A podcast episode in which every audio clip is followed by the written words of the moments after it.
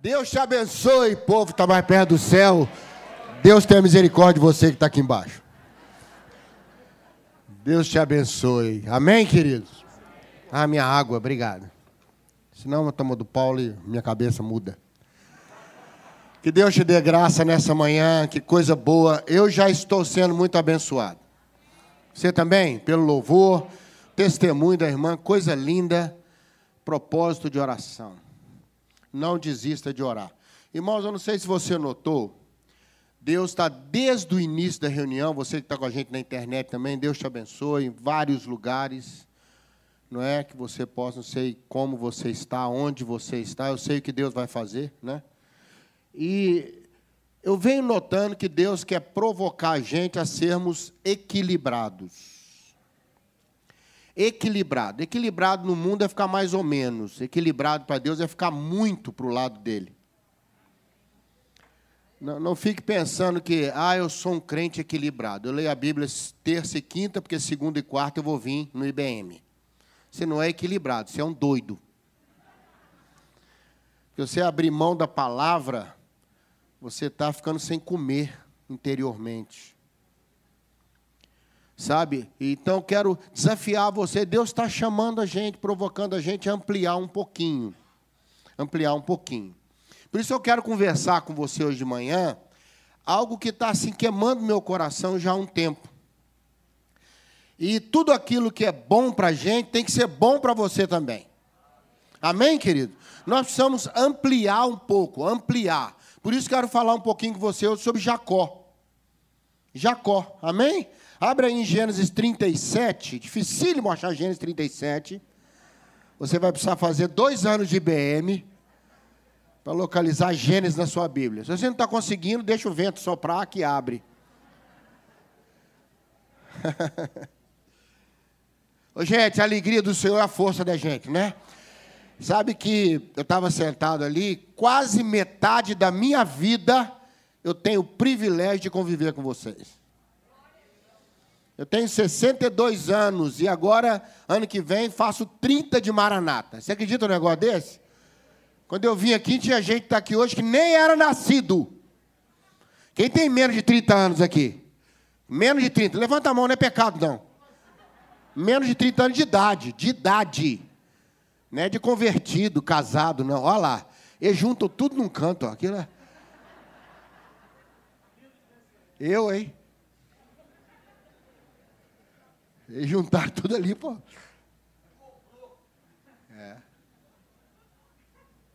Deus tenha misericórdia de vocês.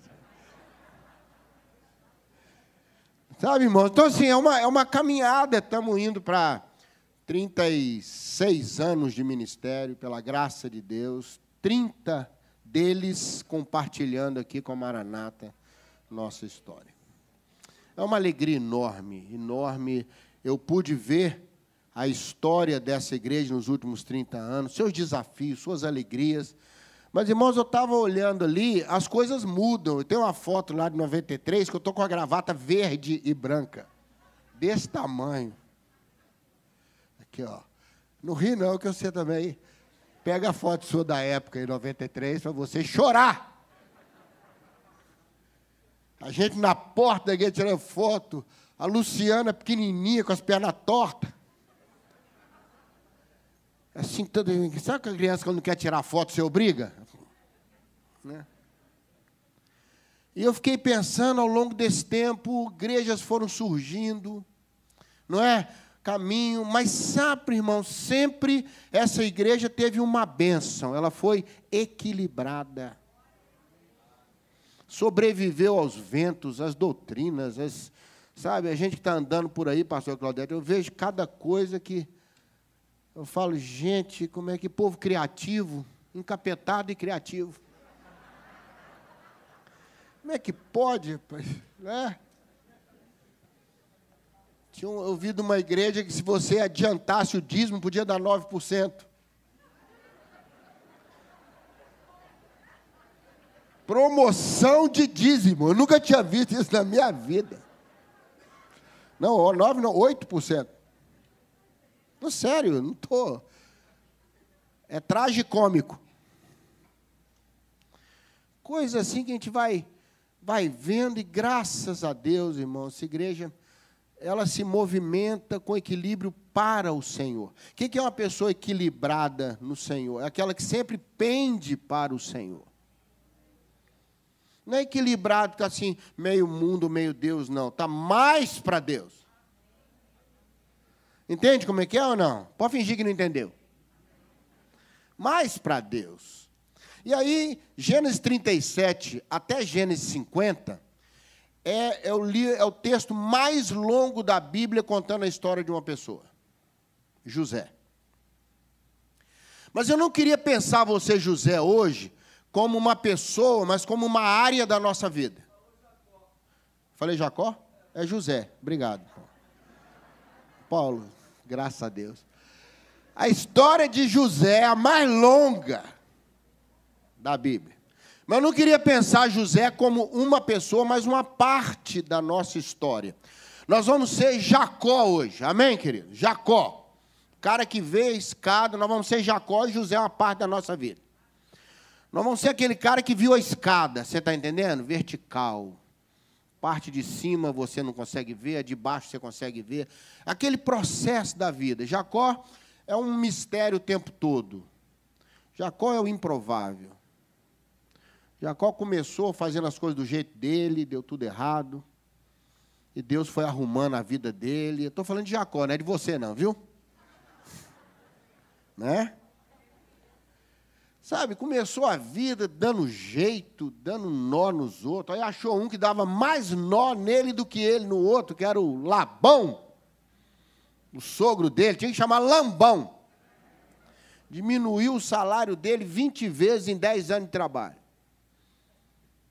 O cara é sensacional. Deu a filha errada para ele.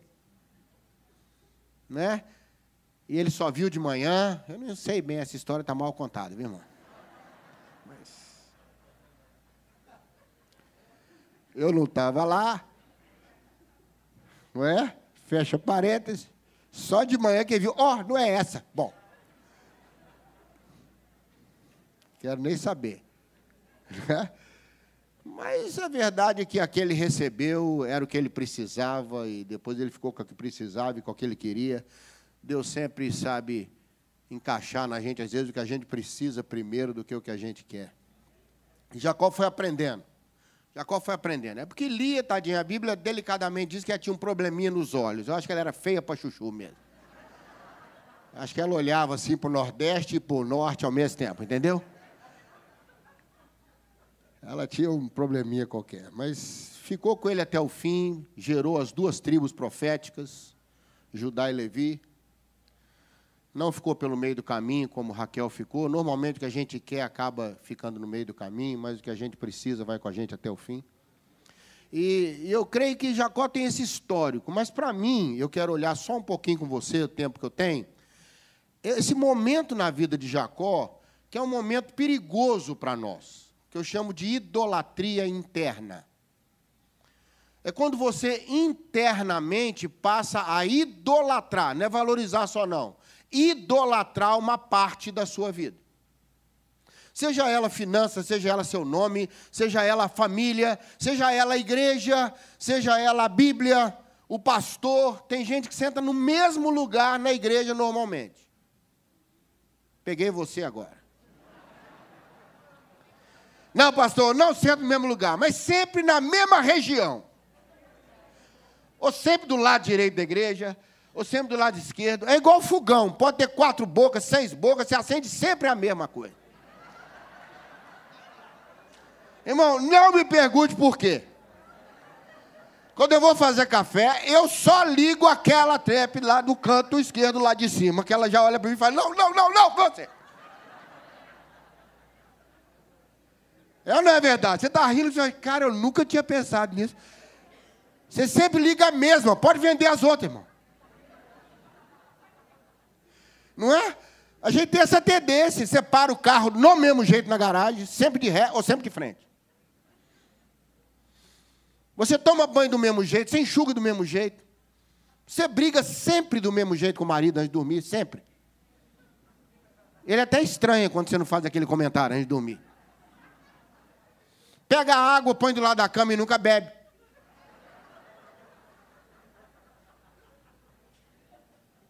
Eu não sei o que acontece com a gente. Nunca lembra se tomou remédio. É, sempre vai para os mesmos lugares. Você nunca se pegou errando o caminho, que saiu no caminho para outro lado. Você sempre vai para aquele lado de lá. Um dia eu lembrei quando eu cheguei no lugar errado, irmão. Impressionante. Quando eu estacionar, eu falei, não era para cá que eu ia vir. Era para o outro lado da cidade, irmão. Sem brincadeira. Capeta Waze. Conhece esse demônio? Quando ele pega a gente é duro. Mas aí no capítulo 37 tem um lance na vida de Jacó que aí foi o problema. Verso 3. Gênesis 37, 3. Aqui eles projetam tudo, né, Paulinho? Não posso errar o versículo, não, né? Oh, meu Deus. Ora, Israel, que foi o nome que Jacó recebeu, amava mais a José que a todos os seus filhos, porque José era o filho da sua velhice. Presta atenção nisso. Com o passar dos anos, e por que José, se Raquel também deu à luz a Benjamim? Mas a lembrança de Benjamim não era boa, porque ela é associada com a morte de Raquel. Ao dar à luz a Benjamim, ela morreu. Ao dar à luz a José, ela deu vida a Jacó. Ela era estéril, não podia ter filhos, e José representava um tempo novo. Benjamim representava um tempo a ser administrado e vivido. Então, Jacó se agarrou àquilo que deu a ele uma alegria diferente, que deu a ele uma, uma realidade diferente, e aí ele amava José mais que todos os seus outros filhos. Irmãos, ele começou uma idolatria interna. Entendeu o perigo ou não? Aliás, isso era uma herança que ele tinha, porque a mãe amava ele mais do que amava o irmão gêmeo dele, Esaú. Ele aprendeu dentro de casa que não tem problema nenhum eu ter preleções. Não tem problema nenhum eu gostar mais de tal filho do que do outro filho, de eu dar preferência a tal lugar do que a outro. Ele aprendeu. Cuidado com o que você ensina para os seus filhos. Filho não faz o que ouve, filho faz o que vê. Nós estamos juntos aqui ou não? Filho vê o jeito que você faz. O jeito. Não é? Até terapias novas mexendo com isso, constelação familiar, não sei o quê, que eu olho meio assim, que nem lia, meio nordeste. Esquisito isso. Mas existe já em cima disso. O que, que você aprendeu? Ô, gente, não se iluda. O único animal que nasce sem software, o homem nasce e vai ser construído tudo. Qualquer leão que você chamar fará a mesma coisa. Qualquer gato age do mesmo jeito, só muda a cor, só muda o tamanho, a cor do olho, a origem, o lugar que ele nasceu. Mas gato é gato. Você pode até prever o comportamento. O ser humano, não. O cara, do nada, do nada, aquele marido carinhoso. Você até, ficou até com medo de casar com ele, que você era diabético, ele é muito doce, né? Não? Falou, gente, vou casar com esse cara e vou morrer. Do nada, das profundezas daquele poodle surge o Rottweiler. Irmão, estou cansado de aconselhar casal e a frase é sempre a mesma. Ele não era assim. Ela não era assim. Com o tempo, Jacó desenvolveu uma coisa ruim que nós desenvolvemos. Eu quero passar rapidinho para você hoje de manhã que Deus não trabalha Jacó, Deus trabalha em José. E curou Jacó, porque aqui ele amava só José. Então no Natal ele deu um relógio para cada um dos onze filhos e um carro novo para José. Era simples assim. Deu uma túnica de várias cores e os irmãos ganharam um abraço e um chiclete.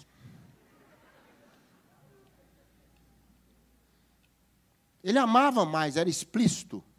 Era explícito isso. E quando você olha de 37 a 49 de Gênesis, você vê Deus trabalhando José para preservar Jacó. E Jacó é curado. Sabe por que ele é curado? Porque lá no capítulo 49 ele abençoa todos os filhos. Ele dá uma bênção para cada filho. Ele honra os filhos. Ele sente a dor de perder os filhos. Ele passa a sentir dor até por Benjamim, que era nele uma associação triste, amorosa, mas triste, ele sofre e ele é recuperado, ele é amado agora por toda a sua família. Se você pega a história depois, mesmo no Egito, você vai ver que na sua morte, todos os filhos estão juntos para chorar a morte do seu pai. Jacó foi curado. Eu quero pedir a Deus que cure você se está hipervalorizando alguma área da sua vida e perdendo a oportunidade com as outras áreas da sua vida. Tem pessoa que o José dele é sucesso profissional. Sacrifica a família por causa disso, sacrifica a sua saúde. Alguém disse que a gente é, sacrifica a saúde para ficar rico e depois tem que ficar rico para comprar os remédios. Fica pobre de novo. Há pessoas que, às vezes, acredite se quiser, é o chamado dele, o ministério dele vira um José, e ele passa a idolatrar, eu não posso fazer isso, posso fazer aquilo. Irmão, se você encontrar comigo no púlpito, na padaria, no aniversário, na rua, você vai encontrar o mesmo infeliz eu. Não tenho a mínima preocupação em impressionar você. Eu quero que o meu ministério impressione você. Eu quero que essa palavra aqui, que você fala, meu Deus, como é que um cara desse, coisa nenhuma, Deus dá uma palavra dessa. Aí que é legal, gente. Porque é um mistério. Nós somos igual zebra. Ninguém sabe se é branca com lista preta ou preto com lista branca. Crente não devia ser ovelha, crente devia ser zebra.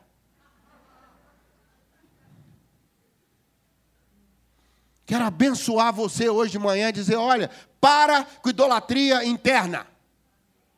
Para de ficar por toda a sua vida em cima de uma obsessão saúde. Tem pessoa, irmão, que vai acabar a pandemia, vai acabar tudo e ele vai usar máscara até morrer. Estou te falando? Vai manter distanciamento social. Tem pessoa que vai abraçar hoje já fica assim, ai meu Deus. Passa perto de mim, não, deixa eu te falar uma coisa. Se eu te agarrar, sabe qual é o meu apelido lá na igreja em Belo Horizonte? Abraço de urso. O povo tem medo. Tem uma senhora em Belo Horizonte que eu dei nela uma travada, pastor. A bichinha era muito magrelinha, tadinha. Troquei as costelas de lado. Não sei para onde foi parar o pâncreas dela, o pulmão. Foi uma confusão. Outro dia eu voltei na casa dela, ela correndo de mim. De longe, pastor. Aí eu chegava na sala. Falei com a filha dela, o que foi que eu falei, pastor? Ela, deixa eu falar com você. Ela tem um medo de ser terrível. Aí ela foi ajeitar, não, porque a minha mãe é sistemática, né? E, e tal. Eu acho que senhor apertou ela muito da última vez, a velhinha. Ela está com 80 e poucos anos, entendeu? Quando ela respira, quando ela respira, os órgãos mudam de lugar, que negócio. Tá, tá. Muito magrinha. Ela tem medo, irmão. Para que idolatria, eu tenho que ser um bom pai. Passa a vida inteira vivendo um personagem. Perto dos outros, aquela impressão sei o que tal. Amava mais José. Que o Senhor cure você. Você vai amar tudo que Deus te deu para viver nessa terra. Mulher perdeu uma dracma, falou: Vou achar, porque eu quero viver com as dez. Deus não me deu nove. Deus te deu família? Amém. Deus te deu filhos? Amém. Mas cuide de você, cuide da sua saúde, cuide dos seus amigos, cuide da sua fé. Vive tudo que Deus tem te dado. Não crie idolatria interna. Deus não tratou Jacó, tratou José. E sabe como é que tratou José? Foi fazendo tirar dele ou colocar nele. Vamos lá devagarzinho, a história. Só passar a história, ela vai falar para você. José passou a vida inteira perdendo roupa e ganhando roupa. Parecia campanha do agasalho. Primeira coisa que foi arrancada dele foi a túnica colorida. Eu vou deixar para você ler. Eu ia ler os textos aqui, mas para acelerar, é uma história conhecida, você vai achar lá. Tá? Deixa eu ver se ele projeta o texto, né? O pessoal não acredita na gente. Ah, meu Deus, tem que projetar os textos. 37, verso 23. Vai projetando aí, Santo Galileu. Com essas letras golísticas. Até o Golias lê esse trem. Olha lá, arrancaram a roupa dele, tiraram a túnica. Quem tirou a roupa dele foram os outros irmãos. Para você começar a quebrar a idolatria que está em volta, o que está em volta vai acessar perdas no seu José e Deus vai permitir, porque Deus tem que mudar o seu enfoque com relação a isso. As outras áreas vão começar a demandar. De repente você fala, gente, eu estou tão preocupado com meu trabalho, meus filhos ficam, não sei o quê. Começou o problema com a minha esposa, e começou lá na igreja. Deus está deixando as outras coisas demandarem para arrancar sua túnica colorida. E você entender que tem que parar com esse negócio e que existe vida fora da sua obsessão. Está ouvindo aqui, querido? Estamos juntos? Mas, pastor, eu tenho que dar conta. Pastor, eu tenho responsabilidade. Você tem tanta coisa que benção não cabe.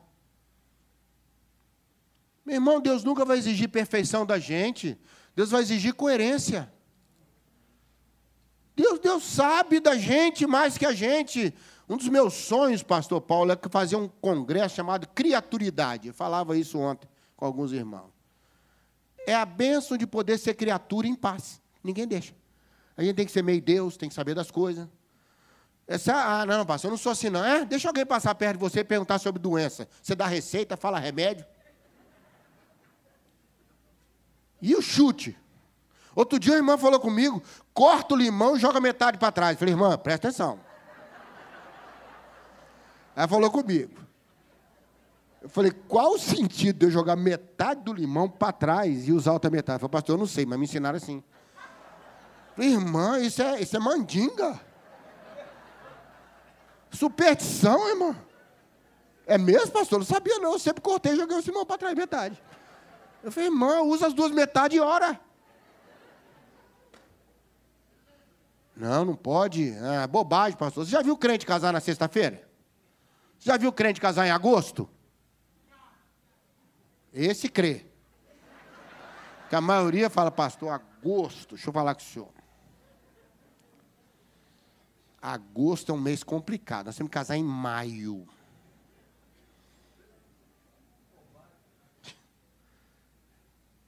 Irmão, nós somos cheios de coisa. Deus tem que rasgar essa túnica colorida, esse negócio que criou ou criaram para você, que está te impedindo de acessar outras áreas lindas na sua vida.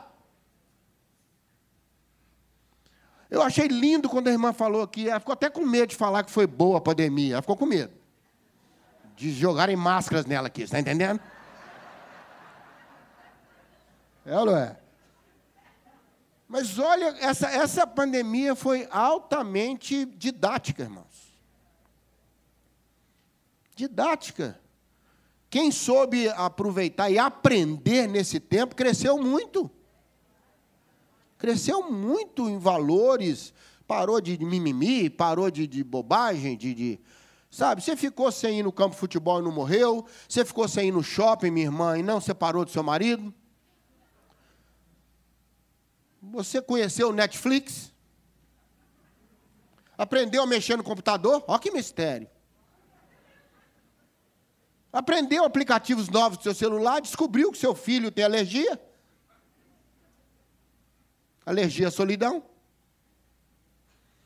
Quanta coisa nós aprendemos, valorizar coisas pequenas que não pode mais, falar com os outros, abraçar os outros, cuspir nos outros. Rir de piada que não entende ver as pessoas, poder sair para trabalhar. Sabe, aprendemos algumas coisas. Deixa as outras áreas queimarem essa túnica, deixa pôr você numa situação que você vai olhar só o céu, dentro daquela caverna, daquele poço, onde abriu só o céu em cima, sabe? Deus vai permitir outras coisas começarem a demandar porque essa obsessão com José produz egoísmo e tristeza enorme nas outras áreas da sua vida. A Bíblia diz que os irmãos sofriam muito com isso. Lá vem o sonhador, vamos matar ele. Rubem, que salvou, falou: não, põe dentro do poço lá, que ele ia buscar depois o menino. Sempre o irmão mais velho assume a conta. É ou não é verdade? Hein? Sabia que é o único filho que separa a briga de pai e mãe é o filho mais velho ou a filha mais velha?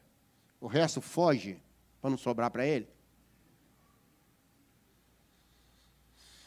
Pai e mãe começam a brigar, o mais velho, o mais velho fica por ali, fica por ali. Quando o negócio passa, não, não, não, mãe, mãe, não, não, não, pai, fala assim, não, fala assim com a mãe, não.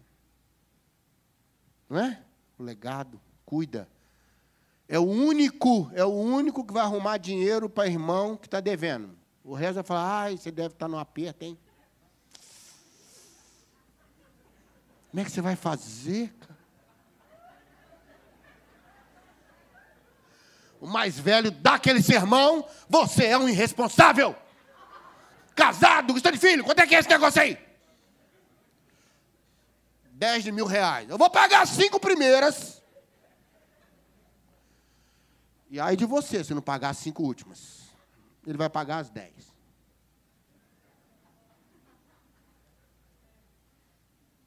É ou não é verdade?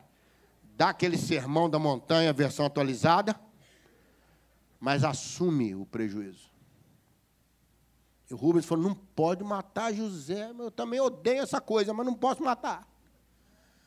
Vou guardar. Aí de lá sai para a segunda experiência. Deus não quer esse egoísmo, não quer você preso numa história, não quer você escravo de uma coisa, irmão, para depois no fim da vida você falar quanta coisa linda eu perdi, porque eu passei a vida tentando ser uma coisa só. Depois vem a casa de Potifar.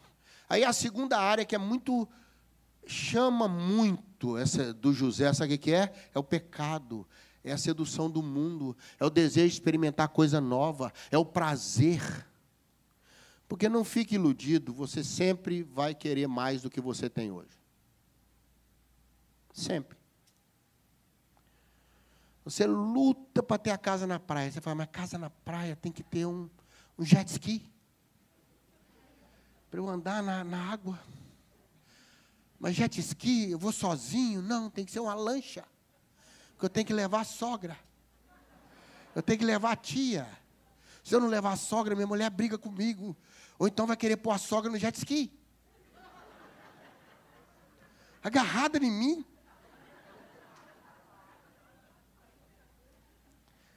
Aí você gasta com a lancha.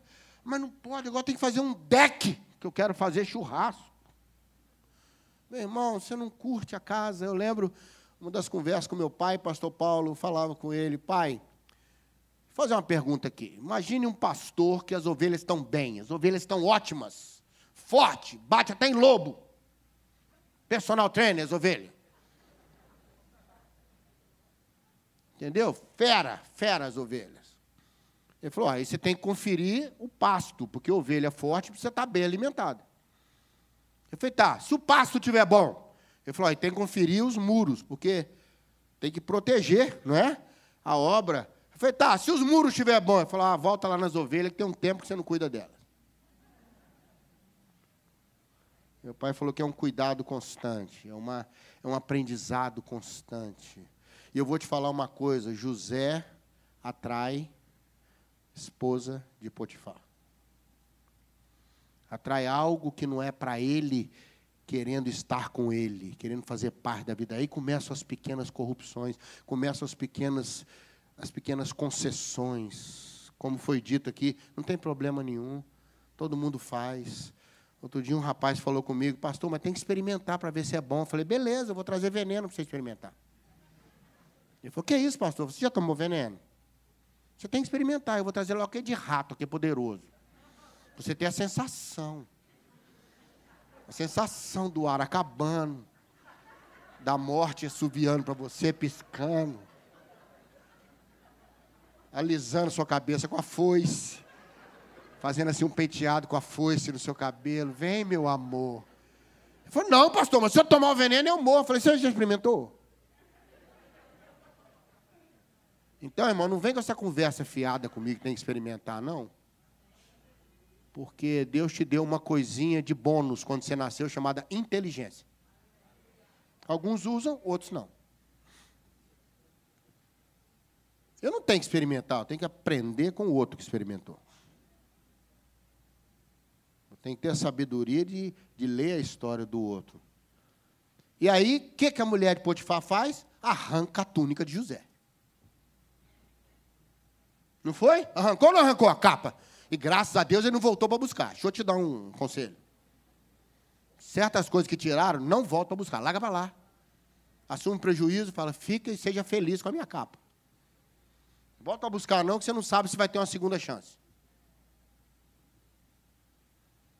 Por que, que Deus permitiu essa capa ser tirada? Porque tem perdas que você vai ter por não aceitar o pecado nessa sua área de obsessão. Você vai perder amigos, talvez, vai perder promoção no trabalho, vai perder um bom vizinho, vai perder um monte de coisa, mas você mantém a sua graça e a sua integridade.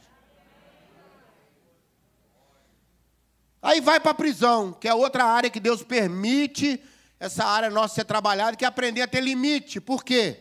Toda obsessão destrói limites. Olha, gente, que a pessoa que está obcecada numa coisa, ela é capaz de fazer coisas que você não acredita. Um homem, um grande empresário na pandemia, porque faliu a empresa, pulou do escritório e se matou. Filmaram o cara esborrachado no chão e colocaram no YouTube. A criatividade para o mal está horrível.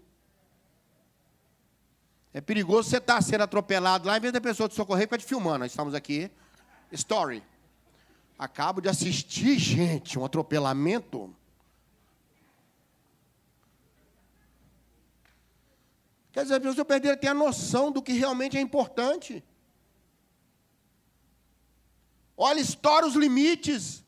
É um homem capaz de fazer com a família com os filhos coisas que você não acredita, porque o José dele é o sucesso, é se dar bem, é ser feliz, é manter reputação, é aquela mulher que quer manter a imagem, quer manter as coisas. Irmão, para com isso. Tem outras áreas para você abençoar, tem outras áreas para te abençoar.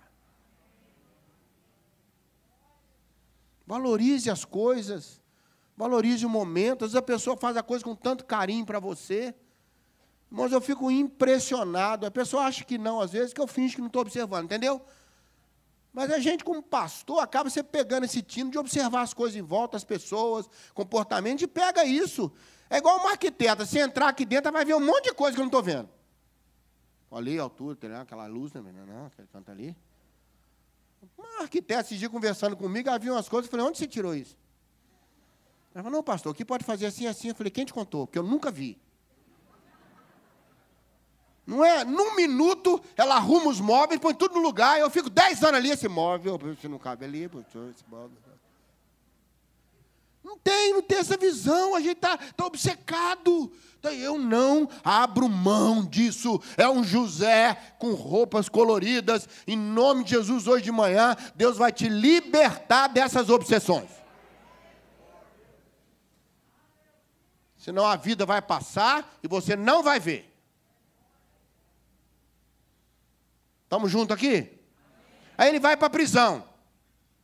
Tá? Aí lá no capítulo 41, esqueci de pôr da casa de Potifar, mas também ninguém quer ver esse versículo.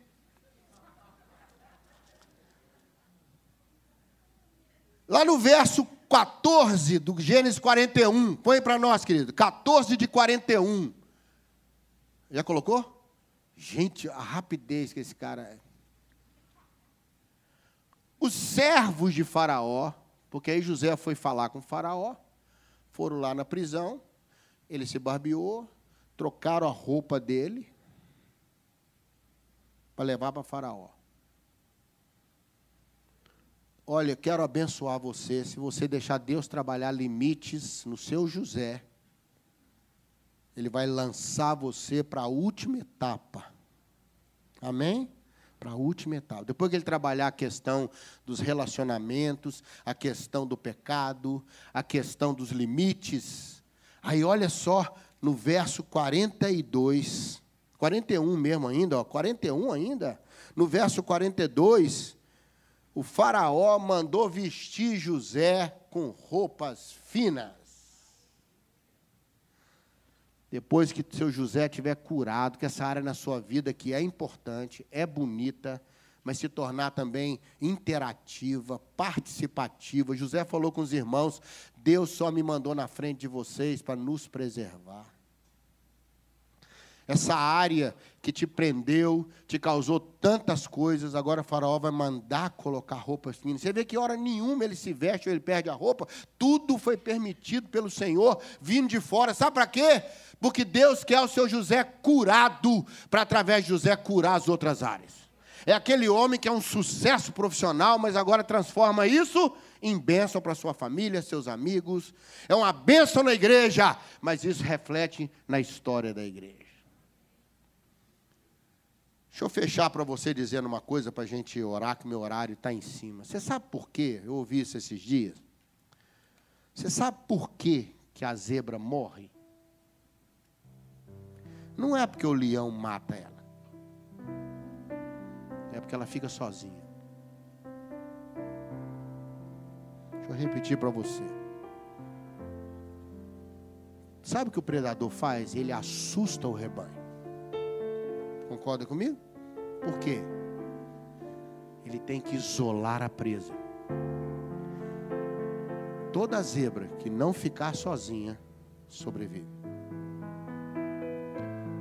O que nos expõe ao predador não é a luta do dia, não é o clima da savana, não é a presença do leão, é a solidão. Nessa manhã eu quero abençoar você. Quero reforçar o que foi dito aqui: nenhuma internet substitui esse clima de comunhão, a troca de olhares. Eu uma vez estava assistindo um culto na internet, uma igreja próxima da minha casa. E lá na internet eu vi que estava lá um pastor que eu precisava falar com ele. Eu falei, opa, vou aproveitar que vou lá falar com meu irmão. Aí troquei de roupa rapidinho, corri para a igreja. Quando eu cheguei lá, eu estava vendo na internet. Quando eu entrei na igreja, pastor, eu falei, meu Deus. Aquele ambiente, aquela, sabe? Aquele barulho. Aquela coisa de gente perto da gente. O som. O irmão. Na internet eu só vi, lá eu chumbei ele num abraço frontal. A bênção que ele era uma Kombi, não era um Vox. Então nós nos encaixamos. Que diferença, sabe por quê? Porque é a, eles falam que passará a Covid é imunização de rebanho. Eu acho para manter a igreja é comunhão de rebanho. Sabe como é que a ovelha defende o pastor? Quando elas se agrupam em torno dele e constroem um cinturão de amor. É assim que nós cuidamos uns dos outros. Quero pedir ao Senhor uma cura para o seu Jacó hoje de manhã. Tratando o seu José. Com a questão do pecado, do limite, dos relacionamentos. Agora você vai entender o que adianta a gente ganhar o mundo inteiro. Que adianta você ter sucesso, todo mundo te ama, e quem realmente precisa te amar não te conhece. Quero abençoar você. Essa vida pode ser curta, mas não pode ser pequena.